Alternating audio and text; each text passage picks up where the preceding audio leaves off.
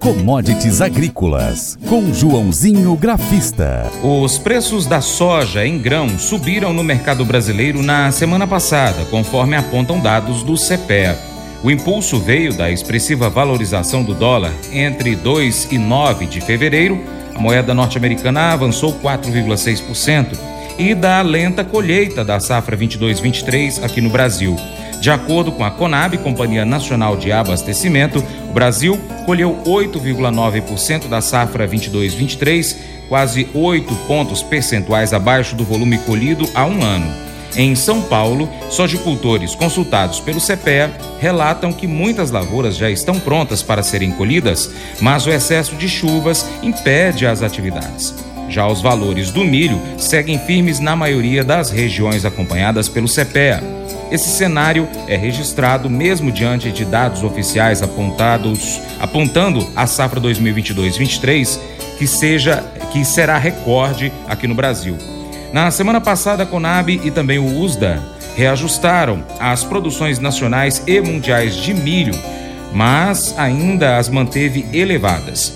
Com a semeadura atrasada no Brasil, e a possibilidade de atraso na janela ideal para a cultura, novos ajustes ainda podem ser realizados. Por enquanto, a Conab indica a produção nacional de 123 milhões de toneladas e o USDA aponta 125 milhões de toneladas, respectivas altas de 9% e de 8% em relação à temporada anterior. A produção mundial é estimada em 1,15 eh, bilhão de toneladas pelo USDA, 5% inferior à da temporada anterior.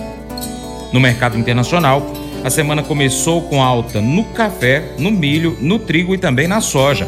O agente autônomo de investimentos, João Santaella Neto, analisa o início da semana nas commodities. Olá a todos, o programa Paracatu Rural, aqui quem fala é João Santaella Neto, conhecido há 23 anos como Joãozinho Grafista, desde março de 2020 representando a corretora Terra Investimentos aqui no Cerrado Mineiro, e como começou a semana nas commodities. Café, até eu acreditava numa possível realização, mas tivemos vencimento de opções na sexta-feira e o movimento de alta apareceu. Chegamos até testar próximo dos 180, eh, mas voltou no finalzinho, fechando a 170 e 6,75 com 210 pontos de alta. Agora o contrato maio. Petróleo sobe, desce, mas acabou fechando com 1% de queda. Tivemos queda no índice de dólar.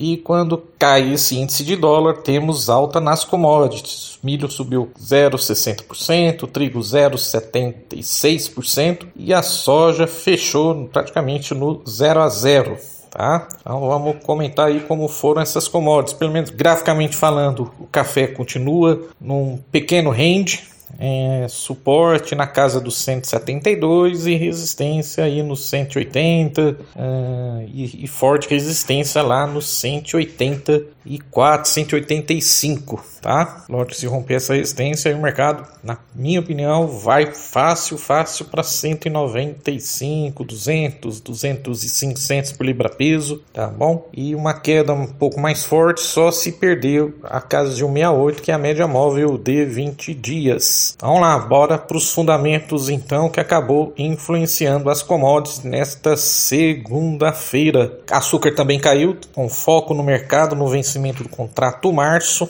Tá? Uh, no caso do café, os traders disseram que o mercado continua focado nas perspectivas para a safra de arábica deste ano no Brasil, com muitos traders, eh, produtores, esperando que não seja tão grande quanto esperado alguns meses atrás. Os traders também disseram que os estoques da bolsa estavam começando a cair com o recente acúmulo de classificação agora resolvido. Os estoques de arábica certificados lá na bolsa de Nova York apresentaram uma pequena queda nesta segunda-feira para 873.104 sacas. Bom, no caso do açúcar, como eu comentei então, tivemos uma queda de quase 2% nesta segunda-feira, 21,20 centavos de dólar por libra peso. Traders disseram que o mercado continuou recebendo suporte do aperto na oferta, que deve persistir pelo menos até o início do segundo trimestre desse ano. As entregas de açúcar branco no vencimento do contrato março foram de 3.819 lotes, segundo informações preliminares. É um volume relativamente pequeno. No ano passado foram 358.650 toneladas licitadas. Veio menos contrato para serem em março do ano passado para serem negociados, né, ainda, ainda no contrato março. Então, quer dizer, na minha opinião, é uma notícia altista para o mercado da, do açúcar, porque aí você tem menos contrato né, né, nos estoques. Então, vamos lá, vamos para os grãos agora.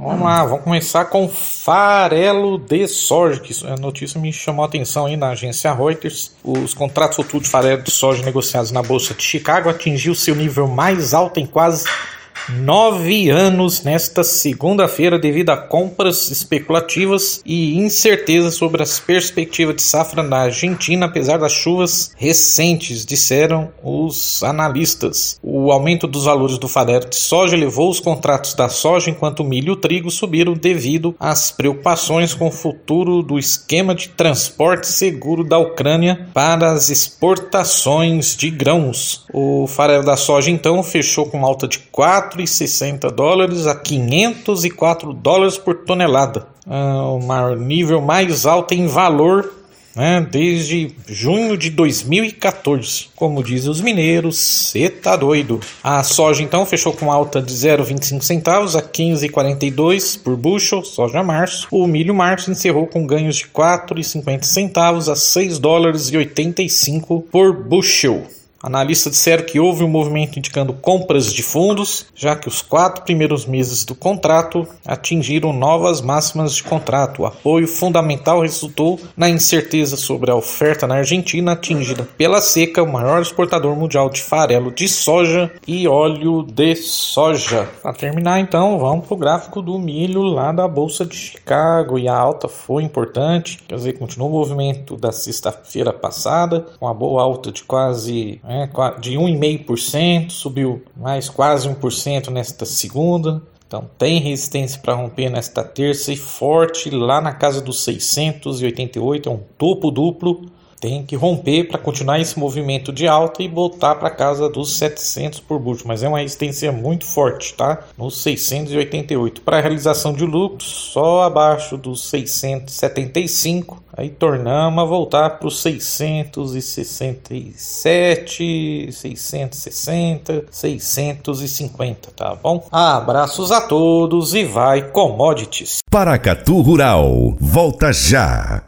O programa Paracatu Rural hoje é o, é o programa mais procurado pelos empresários do agronegócio para poder colocar propaganda, viu?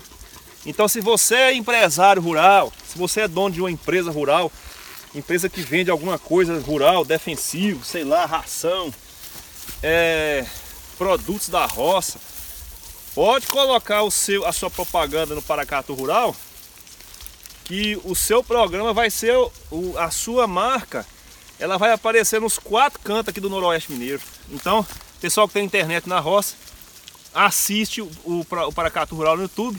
E aqueles que não tem internet, tem o rádio, ouve o programa Paracatu Rural, tá bom? Então você que é empresário rural aí, ó, põe sua propaganda aí que você não vai estar tá perdendo não, viu pessoal? Cotações então vamos conferir as cotações agropecuárias com fechamento no dia de ontem. Dólar cinco reais quinze centavos e noventa e seis. Soja 60 quilos no Porto Paranaguá 174 e 89. Arroba do algodão em São Paulo 173,01. Milho 60 quilos em São Paulo 85 e 86.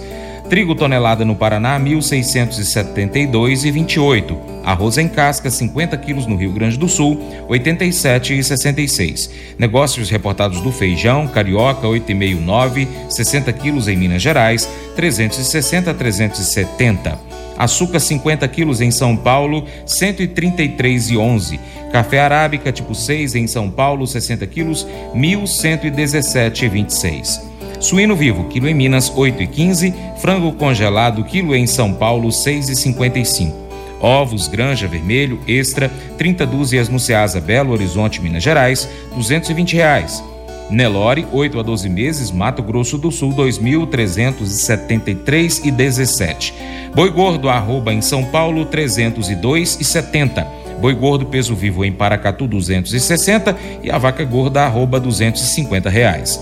Valor de referência do leite padrão foi entregue em janeiro, pago em fevereiro até o dia de amanhã, de acordo com o Conselheite Minas, R$ 2,412.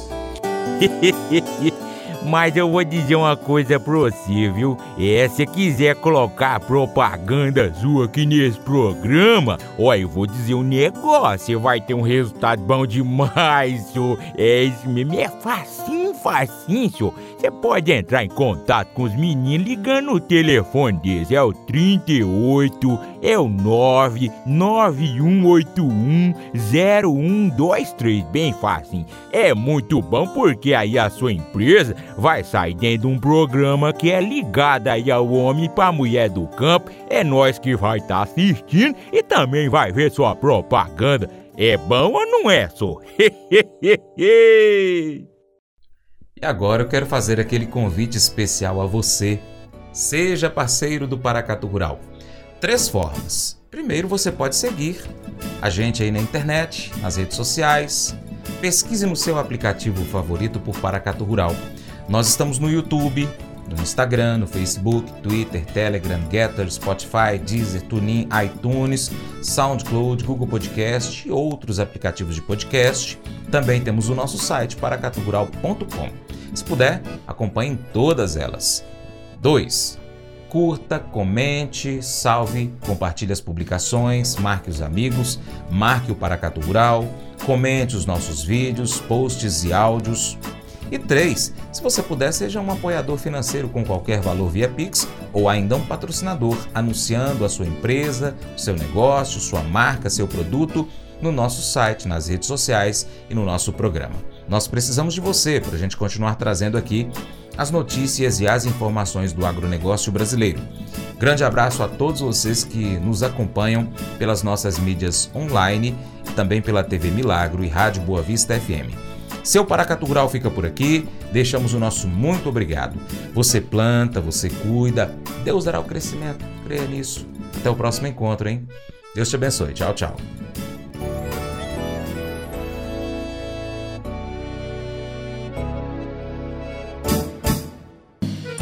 Acordo de manhã para prosear no mundo do campo, as notícias escutar. Vem com a gente em toda a região seu programa Paracatu Rural.